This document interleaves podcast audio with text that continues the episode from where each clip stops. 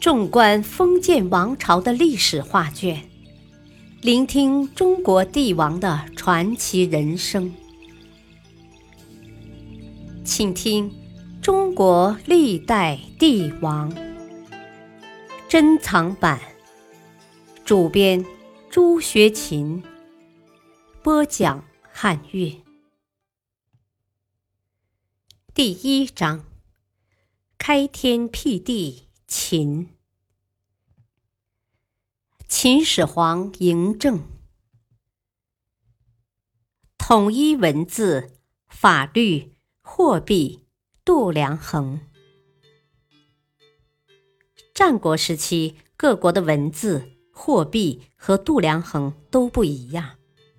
为了便于征收赋税、推行法令，秦始皇将它们都统一起来。在文化思想方面，他命宰相李斯将原先奇形怪状的各国文字简化成小篆，在全国通行。后来，程邈又将小篆简化成隶书，并在全国流行。从此，秦国通行的标准文字为小篆，隶书则是平常日用文字。为了克服商品交换时换算上的困难，秦始皇规定不得继续使用六国的龟、贝、玉等币，统一使用金、铜两种圆形货币。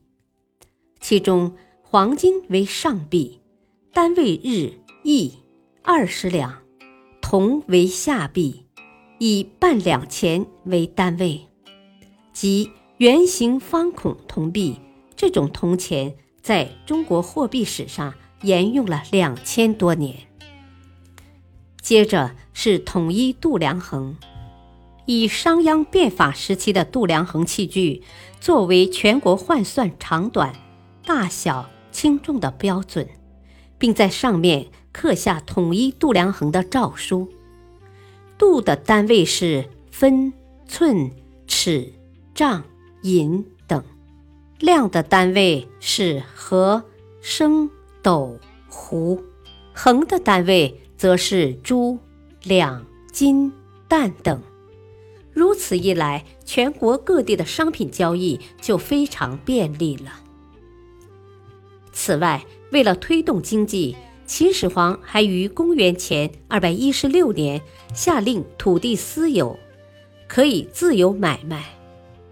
只要占有土地的人向政府申报土地数额，交纳规定的费用，其土地所有权就得到政府的承认和保护。